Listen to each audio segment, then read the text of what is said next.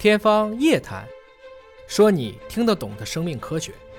天方夜谭，说你听得懂的生命科学。各位好，我是向飞，为您请到的是华大集团的 CEO 尹烨老师。尹老师好。哎，向飞同学好啊我！们一直说倡导健康生活，是的要管住嘴，嗯迈开腿，对同时还要注意好好的休息，没错，不要熬夜，啊不要吃宵夜嗯，因为你的免疫系统跟你熬不起、耗不起了啊。当然，这也是一篇正儿八经的学术文章啊，这个是发表在了 PLOS 的这个杂志上，来阐述我们的不规律的作息和我们的免疫系统之间的一种关联。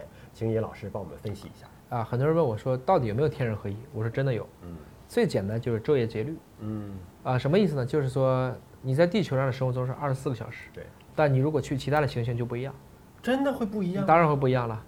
如果你去了一个二十二小时自转的行星，你就是二十二小时的节律，这其实就是天人合一，因为你是根据它的来去指导你的一系列的，包括你的细胞的周期啊、激素啊、分泌啊等等，都是这么来做的啊。所以我们今天能聊到的很多的一些符合自然规律的，是指符合地球上的规律的，嗯要这么去理解。嗯那么今天这个文章呢，就是告诉你，你熬夜的时候，你觉得挺 OK 的，嗯但是你的免疫系统并不跟你一起熬，它还在按照它的节律走，你按照你的节律走，它不会时刻为你准备着。在这个过程中，你如果在吃夜宵，你这个夜宵当中又恰好不干净，你的免疫系统又不工作，嗯你就会怎么样呢？生病了。你就可能泻肚、食物中毒嗯等等。所以他既是从健康的角度思考这个问题，更重要的是在分子证据上来告诉你啊，我们可能避免我们要在晚上本来就很累很困，你又特别想吃夜宵，这会容易让你受到感染。来自美国德克萨斯大学西南医学中心的研究团队啊，同样告诉我们，这是另外一篇文章了，发表在《细胞》杂志上，说免疫系统并不是时刻准备着，免疫系统没有说你随时想要干嘛，免疫系统啪就跟上了，它跟不上，我们当时说过，打完疫苗以后要干什么？休息。对，所以睡觉的时候是他养兵的阶段。嗯，你本来该睡觉了，你这个时候让他工作，就等于说你半夜了，让士兵天天没事就跟你打一场仗，他也打不动了。嗯啊，想成是部队是一样的。如果你天天都狼来了，狼来了，烽火戏诸侯，这些早就不跟你玩了啊。就是人体抵抗感染的能力，因为对现在这个疫情流行期间，大家特别注重哎抵抗力、免疫力这个话题。是那么在一天当中呢，我们的免疫力、抵抗力其实是有起有落的。没错，它不是平均用力的，是啊。那么应该睡觉的时候呢，按理说是不是我们免疫力是最弱的呢？倒不能这么讲，但它是比较偏弱的。嗯啊，当然这个过程中呢，你如果突然到了应激状态也很厉害，但是那需要吓唬你，嗯所以也可以启动这种应激机制。但是这种应激机制一旦启动，其实还是很伤身的。嗯你知道生物钟啊，它是一个角录因子网络，所有的组织里都有嗯啊，基本上地球上就是二十四小时。它最主要就是你有一个生物时钟，嗯就是这个大脑里了，它非常清楚，通过激素进行调节。这个东西不看表，它也是这么调节的。嗯就相当于你在正常条件下，比如说我连续两天都在五点半监测你的血糖，几乎分毫不差。嗯这就是你的激素，或者说我们的大脑的调节，你的胰岛素、胰高血糖素，呃，就是可以对来对去，就对成这个样子，很了不起。人体很精密，但是呢，反过来说呢，你刚才讲的是不是说我在这个睡眠的过程中，免疫系统就偏弱呢？的确是这个样子。当然，这个过程中，你如果长期的是熬夜啊，或者是老是有一个词叫剥夺睡眠，听过吗？就是不让你睡觉不。让你睡觉啊，这也是审讯犯人啊，也会用这个。那在这个过程中呢，你的免疫力就极差了，而且你很暴躁，整个人的状态都非常的不好。所以你知道为什么要给夜班补助吗？就是加点营养餐嘛。因为它是逆节律的嘛。嗯啊，即使你你说我一直上夜班，那也不行，你又不是鼹鼠，我们还是要按照这样的一个方式，有规律的去生活和工作，才能让你的状态更好啊。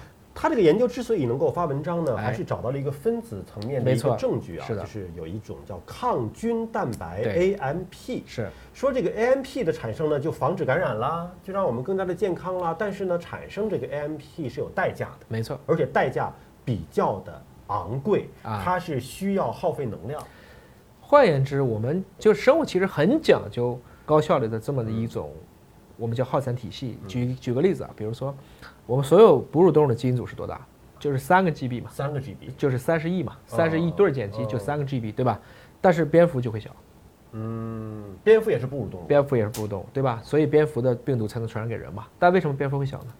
因为它要飞。哎，它对能量的代谢要求就高。嗯所以不是说人都愿意去产生这个的。你再比如说，是不是所有的树能产生杀虫剂的，天天都在放杀虫剂呢？树啊，很多的树不是所有的呀。啊，就有一些树它能产生这种杀虫的一种，比如说一种毒素，那是不是它平时就往外释放呢？也不是，只有当有虫子咬它的时候，哦它才会释放，甚至会告诉别的树，这个对它来讲都要消耗能量。嗯这种杀虫素对树来讲叫次生代谢产物，有点像让你解一个七元八次方程。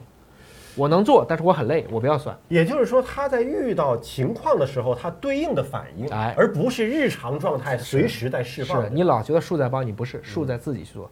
所以肠道上面细胞也有生物节律，它产生的这种抗菌蛋白也是根据节律来。最好你三餐的时候来配合呀，因为你吃饭的时候我根据你，或者说我知道你什么时候细菌来，我来抵御你，这个时候是最合理的。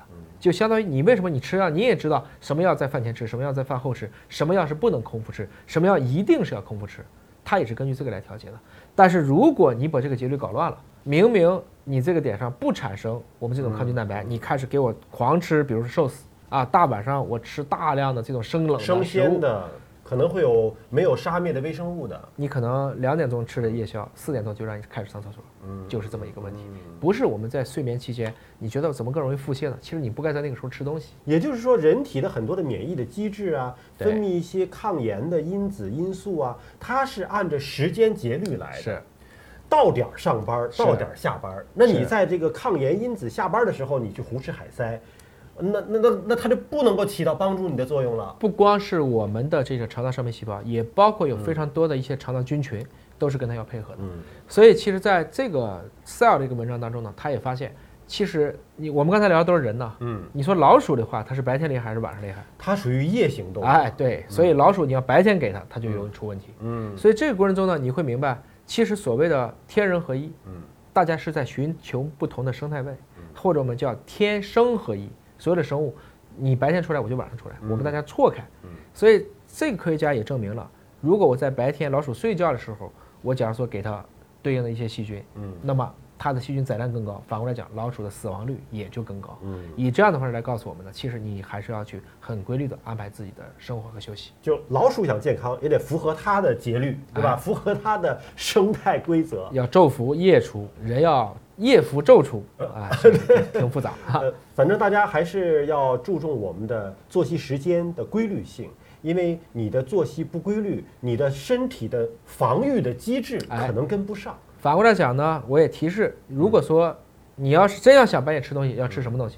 益生菌嘛，吃益生菌肯定是对的。要吃点夜宵的话，还是吃一些不要特别生冷或者可能会带着大量的啊细菌的这类的食物。可能这个时候咱也能理解，喝点粥，喝点粥呢，确实它会把血糖拉起来，但反过来讲，那里边肯定也没什么菌。清淡一点。哎，真要喝就来点这个，你千万别大半夜的，比如说搞个鱼生啊，啊这些问题可能会使你的感染风险会高好几倍。